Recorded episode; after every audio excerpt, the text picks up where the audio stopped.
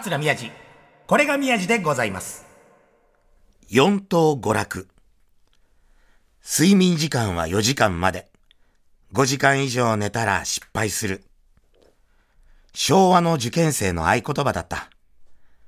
昨日から始まった大学入学共通テスト。一流大学を出て大企業に入るためにみんな人生をかけて頑張っている。本当にそれが幸せな人生かはわからないけどね。幸せな人生なんて終わった時にわかるものだから。あ、ねえ受験生のみんな、落語だけは聞いちゃダメだよ。だって、落語は必ずオチがあるから。おはようございます。学問の神様、桂宮治です。受験、大学受験なんかしたことない人がよくこんなこと言えるよね。まあ台本だけどさ。すごいよね。大学に行こうなんて気が0.1ミクロンもなかったからな。いや、そんなことどうでもいいや、本当にね。いや、ということで皆さん、あの、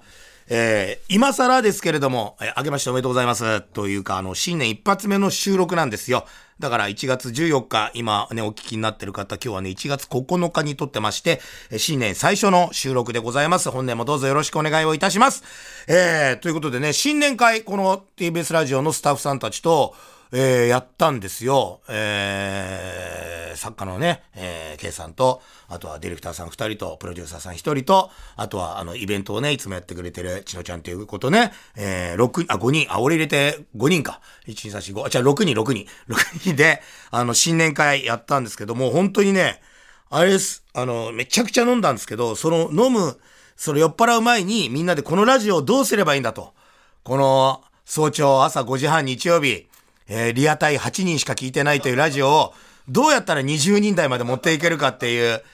もう話し合いをね、もうもう40代、50代のおっさんたちが、まあね、ちのちゃんはね、まだ若い女の子ですけど、もうほんと40代、50代のおっさんたちが必死に喋って、結果、まあなんか、どうするかってなって、一番、よしってなったのが、お互いの名前に、えーさん付けをしないってわけのわかんない。なんだかよくわかんない。全員もうあの、プロデューサーからディレクターから作家も含めて、あの、全員があの、呼びつけで呼び合うのはどうだって。よし、それで行きましょうって。何の進展もない。お、だから柴田よ、なんだよ宮治みたいな。どういや、でもね、なんか、あと、まあ、他に、本当は他にいろいろね、こう、案を出して、いや実践をね、これからしていこうというような感じでございますんで、えー、ぜひぜひ、えー本年もこれが宮治でございますを、どうぞよろしくお願いいたしますということで、だね、新年一発目の放送で、もう3週間ぐらい収録空いてるんで、年末年始、本当にね、いろんなことあって、なんか大変だったんですけど、あの、やっぱもうどうしても年末年始って、こう、移動も多いんで仕事もあるから、で、やっぱちょっと疑問に思ったりとか、えー？って思うことがあったので、それをお話しさせていただきたいんだけど、あの、普通に新幹線乗ってて、で、まあ、正直今あの、クラントさんから、主催者さんからグリーン車のチケット取っていただけるんで、本当にありがたい、そんな、そんな身分でもございませんが、で、乗させていただいてるんですよ。で、子供が知らない、もう全然知らないご家族のお子さんが、なんかゲームやってたんですよ。こうね、あの、まあ、スイッチみたいなやつを。で、うちの子供たちも、そのなんか乗り物乗ったりするときにそういうのやったりするけど、音はもう絶対出させない。で出すんだったらイヤホンしなさい、つって。えでも基本はイヤホンなしで音なしでできるだろうっていうのでやってんだけど、その子は、そんなに大きな音じゃないけど、かすかに向こうから、ぐらいが聞こえるぐらい、まあまあでもまああの、あの、会社員の方々のね、このパソコンの、もうあのエンターキーをもう俺仕事できるだろばりにパンパン押す腹立つやついるけど、え、でもそれよりは気にならないぐらいだと僕からするとね。でも、なんかわかんないけど、結構60代、70代ぐらいのおじさまがイライラしたのか、そこまで行って、あの、音、うるさいよ。まあまあ、でもまあ、まあそんなきつくまでも言い方じゃないけど、まあまあまあ言うか、まあと思って。で、親御さんもすいません。あ、そうよ。もうダメだよ、音出しちゃって。すいませんでした。ああ。って言って、戻って、まあまあ、まあまあ、これぐらいのね、しつけ、まあ、まあいいだろうと思って、で、僕普通にこう、本かなんか読んでたんですけど、僕の後ろだったんですよ、そのおじさんが。その10分後に、お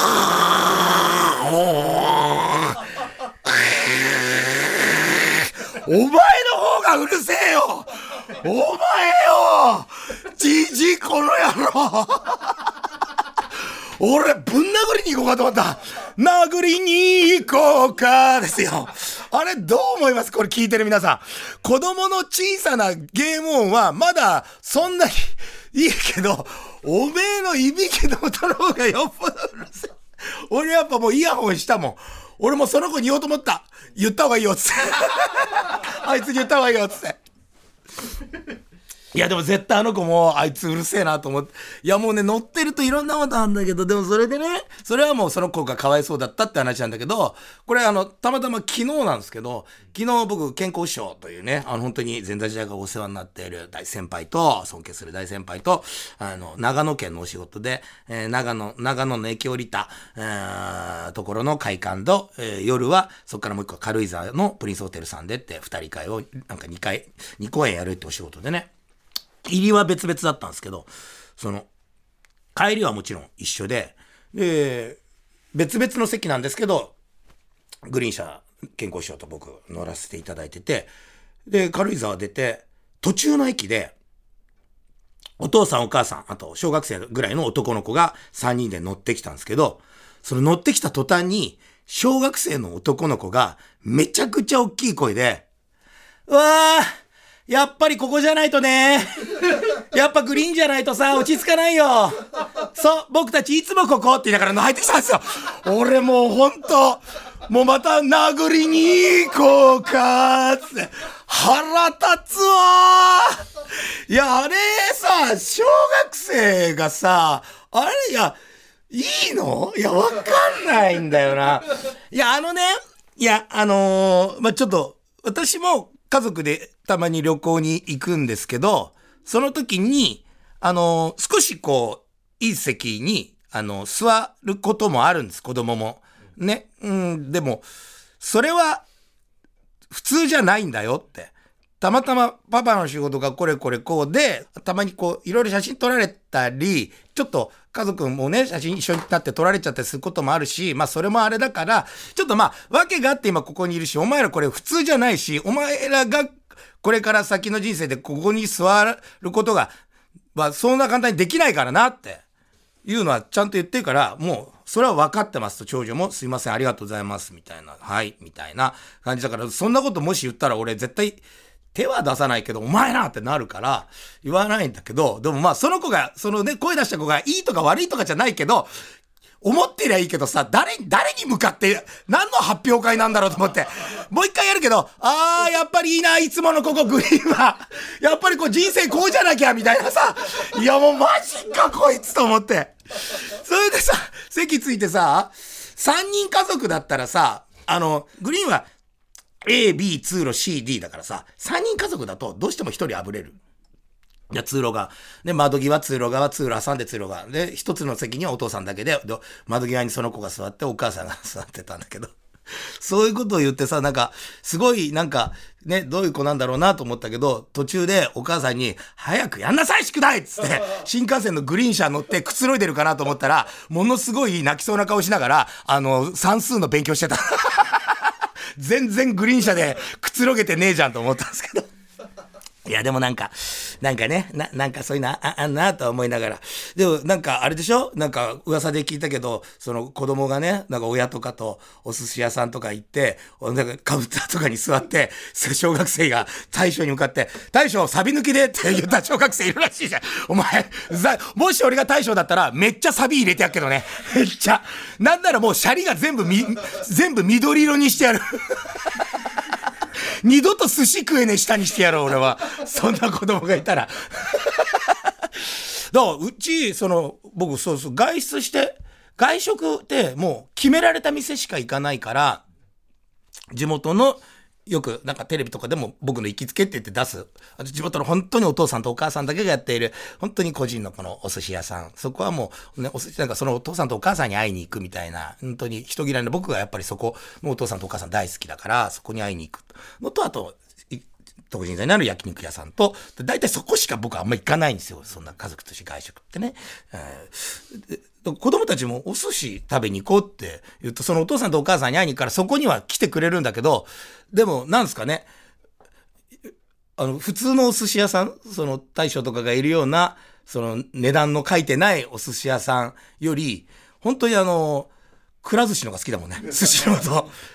だから普通の寿司屋さん、やっぱそういうとこちょっと今、なんとなくちょっと行きづらいから、いや、行ってもいいんだけど、なんか、なんか、なんかね、ちょっとこう、いろいろこう見られたり、あいつタッチパネルで何探すんだろうみたいな感じになる。じゃちょっとなんかそれより落ち着いたお店の方が好きだけど、うちの子供たちは、もうそっちよりはもう頼むから、あの、本当にあの、あの、ラーメンとうどんのある天ぷらも食べられる、そっちに行かしてください、みたいな感じになるんだよな。でも、それで、この間年末に、うちの家族で、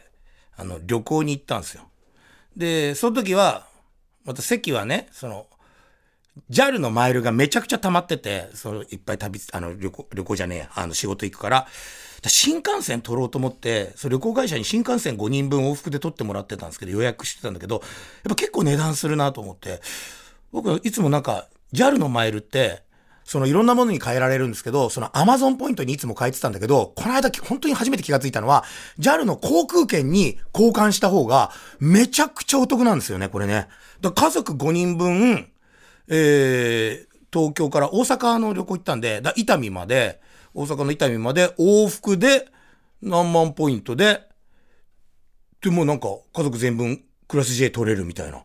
うわっつって、また乗っても、お前らここ普通じゃないからな、パパが JAL のポイントがあるから乗れるんだからな、とか言いながら、で、行って、で、3泊4日の旅行行ったんですけど、そう、USJ って僕行ったことなくて、初めて USJ に行くってなんか、どういうルールか全然わかんないから、どうすればいいんだろうと思って、いろんな人に聞くんだけど、なんかわかんないから、いろいろこう調べたりとか、なんかネットでするんだけど、結果、なんか、やっぱりこう、めちゃくちゃ並ぶから、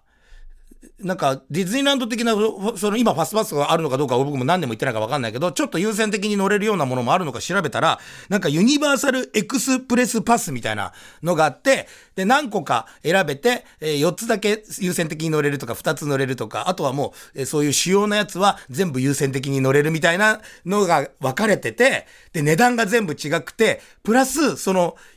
繁忙期か、そうじゃない換算期かによって値段がなんかもう2倍3倍変わるみたいな。で、年末の旅行だから、それの、ある程度全ての乗り物を全部優先的に回れるやつの家族分を買うと、いくらになるかって調べたら、あの、家賃超えるんだよね。家賃超えると思って。まあ、うちの家賃いくらか皆さんに言ってない。うちはね、結構そんなに高くないんですよ。あの、ちょっとおし、お知り合いから借りてるんで。でも、家賃より全然高いと思って。でも、もうちょっと俺、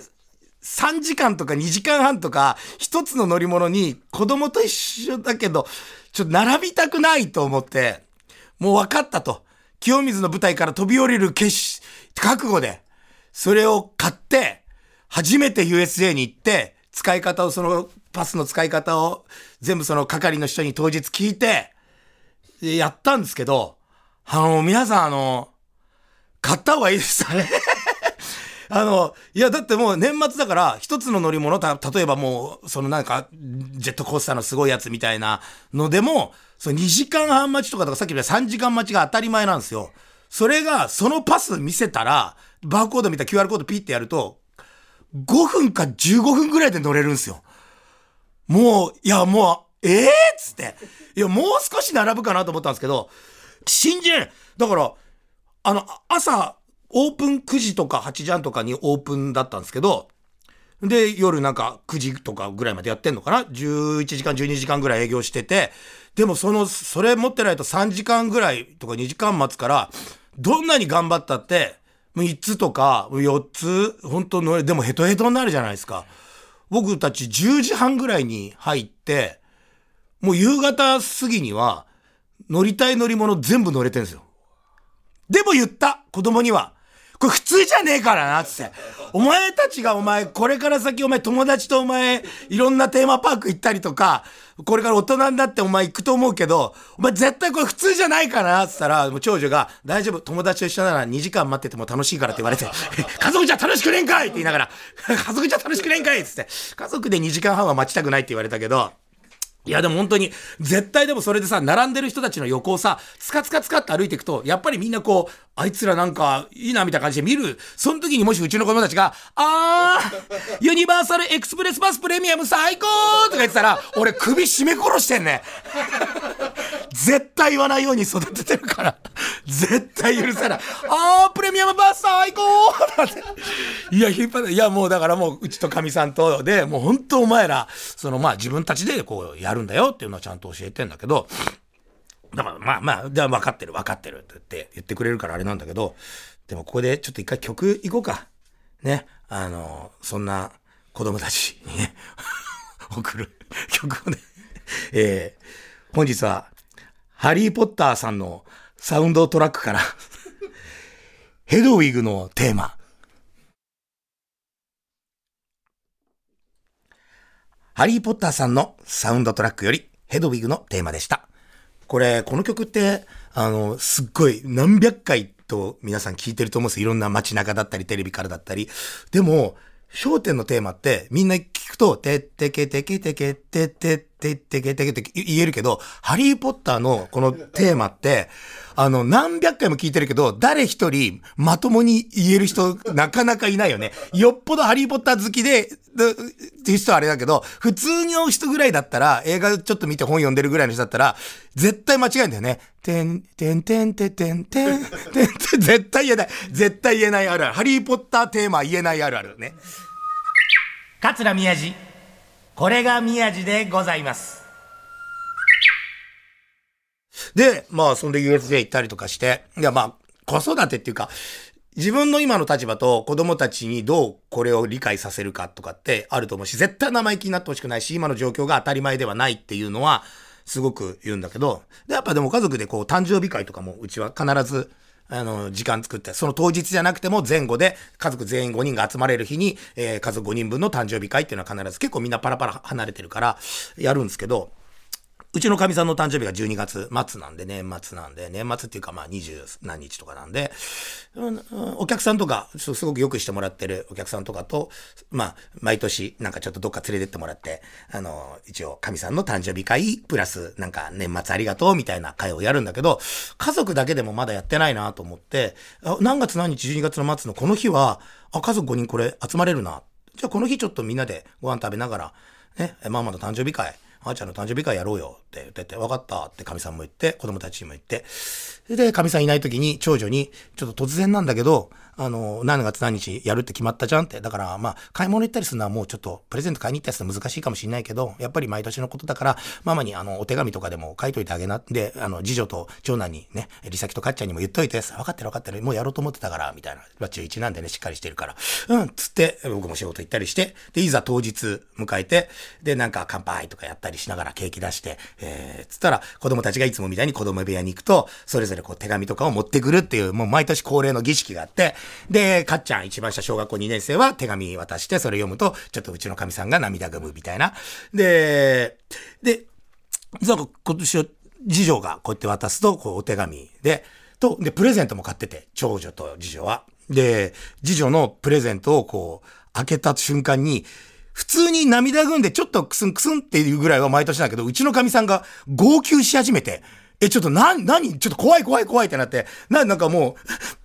みたいな感じになって、え、どうして、な、何があった？何があった？つって。いや、大丈夫。いや、大丈夫じゃなくて、いや、ちょっと説明してみたいな。そしたらもうなんか、リサキもなんか、なんか、次女もなんか泣きそうな感じになってて、え、ちょ、ちょっと待って、待って、どうしたの？どうしたの？どうしたの？って聞いたら、なんか何でも、その、リーちゃんが、次女が小学校5年生だから、なんか、みんなとかママとかにもわかんないように、一応こう、プレゼントを買いに行く。でも自由にあんまり習い事とかもあるし、そんな自分の勝手な時間ってないから、一応ママちょっと行ってくるみたいな感じで、どこ行くの？いや、ちょっと何々ちゃんと、みたいな感じで、ちょっとこう、えー、言い訳を作って、家を出て、なんか、ラフラフっていう戸越銀座になんか、あの、可愛い女の子が好きそうな雑貨さ、雑貨がいっぱいあるようなお店があって、そこ大好きだから、いつもそこに行くんだけど、そこでなんかいろんな小物みたいなのを何個か買って、自分のお小遣いで、で、家に帰ってきてなんかやった時何言ってたの？ラフラフ行ってきたの？また勝手に買い物して、みたいな。で、なんか、ふっと、神さんが領収書見えちゃった。まあ、うちの子供たち領収書取るのはもう癖になってるから、領収書見たら、なんかいらないようなものまで、使わないようなものまで、ちょ、ちょっと少し値段がするようなものまで、トントントンって買ってんって。で、神さんが、ちょっとリーちゃんつって、な、なんでこんな買い物を勝手にしてんの？って言って、いや、いや、嫌じゃなくて、これ何？って、いや、これはないないちゃんにあげようと思って、あげるって言って、でもこれは？と、どんどん問い詰められて、いや、いや、いやな、なんでママに言えないの？嘘ついて。今度勝手にここまで買うんだったらちゃんと言わなきゃダメじゃない。何なのこれ？だ、どうすんの？リーさんが使うの？リーちゃんが使うの？誰かにこんな高いのあげんの？って言ったらちっちゃい声でもう我慢できなくなって半べそかきながら、ママのって言ったら、だからもう、もうちょっと神さんは、そっか、誕生日会のために、リーちゃんが内緒で自分のために買い物してたのを見つけちゃって、それをすごい問い詰めてる自分が、もう許せなくなっちゃって、もうそれで、ああ、もうごめんごめんごめんみたいになったのを、その、もらう当日まで、ずっと罪悪感を抱えながら生活したらしいのよ、神さんが。で、いざそれをリーさんがちゃんとラッピングをして、さらにくれたのを開いた瞬間、そうか、これかっていうのを思い出出して、もう号泣して、その話をもうそこでしたら、家族全員が泣き続けるってわけがわかんない。もう長女のプレゼントがかすむかすむ。いや、もうマジで。これはちょっとね、もうだからもうあの、見つけちゃダメ見つけちゃダメだよ、本当に。いや、いや、本当にね、いや、もうちょっと言っててもね、あーとなるんですけど。いや、まあまあ、そんなこんなでね、えー、今年も皆さんどうぞよろしくお願いいたしますね。で、これ皆さんにちょっとお知らせがありまして、え、本日、えー、この、えー、桂宮治、これが宮治でございます、えー、第3回目のイベントの、えー、チケットがですね、本日からチケットピアで一般発売が開始されます。もう先行はね、発売してたんですけど、え朝10時から、えー、桂宮治、これが宮治でございますの、えー、イベント、えー、今日からチケットピアで10時から一般発売されますので、えー、ぜひ皆さんお求めください。えー、イベント日時は2月の13日、2月の13日、2月の13日火曜日、夜19時開演です。はい。ぜひぜひお願いします。今日の、えー、午前10時からチケットピアで、えー、チケット販売、一般販売始まりますのでお願いします。ゲストは関根勤さんです。えー、第3回のイベント、ぜひぜひお越しください。えー、関根勤さんといろんなことやりますんで、えー、ぜひご来場お待ちしております。チケット買ってくださいという、あ、で、そうなんですよ。そのチケットのね、あの、販売、宣伝を兼ねて、えー、昨日1月13日、えー、ナイツアインさんのね、チャキチャキ大放送、えー、土曜日、えー、生出演させていただきました。どうでした？皆さん。まさかあんなことになるとは。ねえ、えー、本日1月9日なんで全然わかってないです。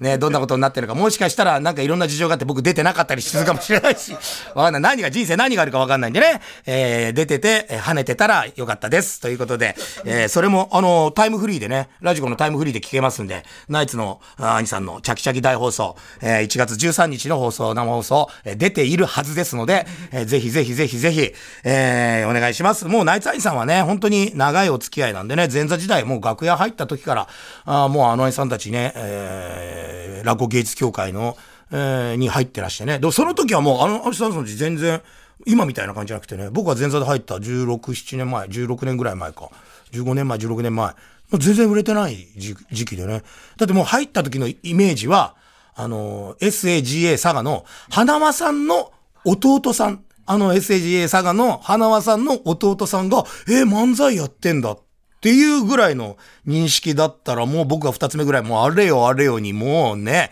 もう今や美味しも押されぬスーパースターで、ね、M1 の審査員やるわ。しかももうラジオスターですからね。本当にさ、すごいよね。まあまあ、そんな時前座だった僕も気がつけば、もう TBS ラジオさんで冠番組を持って、えリアタイ8人。そしてただただ改善策はスタッフ全員が呼びつけで呼び合うっていう殺伐とした空気でやっておりますんで。まあまあぜひぜひよろしくお願いします。あ、ちなみにですね、本日1月14日日曜日、えー、夕方の5時半から商店あるんですけど、まあちょっとね、あの元日放送予定だった、あの、商店のね、あの、特番がちょっとこう、放送できなくなっちゃった分の、あの、指定大喜利っていうね、あの、うちの師匠が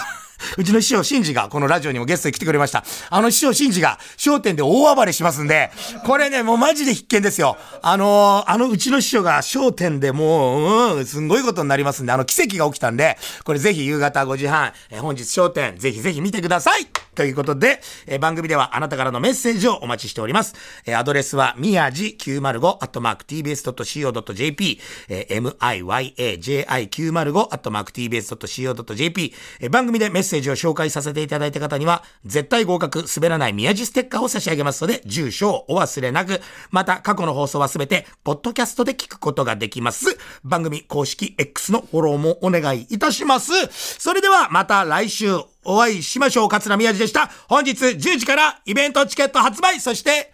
焦点はうちの師匠が大暴れ。今、ラジオをお聞きの皆さん、桂宮治からお知らせです。日曜朝5時半からは、桂宮治、これが宮治でございます。さあ、この番組、またまたイベントを開催いたします。その名も、ようこそ宮治でございます。その3、2月13日火曜夜7時開演。会場は東高円寺にあるセシオン杉並。そしてゲストは、コサキンでワオでおなじみ、関根勤さんです。他では言えない僕の愚痴、いろいろ聞いてもらいます。詳しくは TBS ラジオのホームページ、イベント情報まで、最後に落語もやりますよ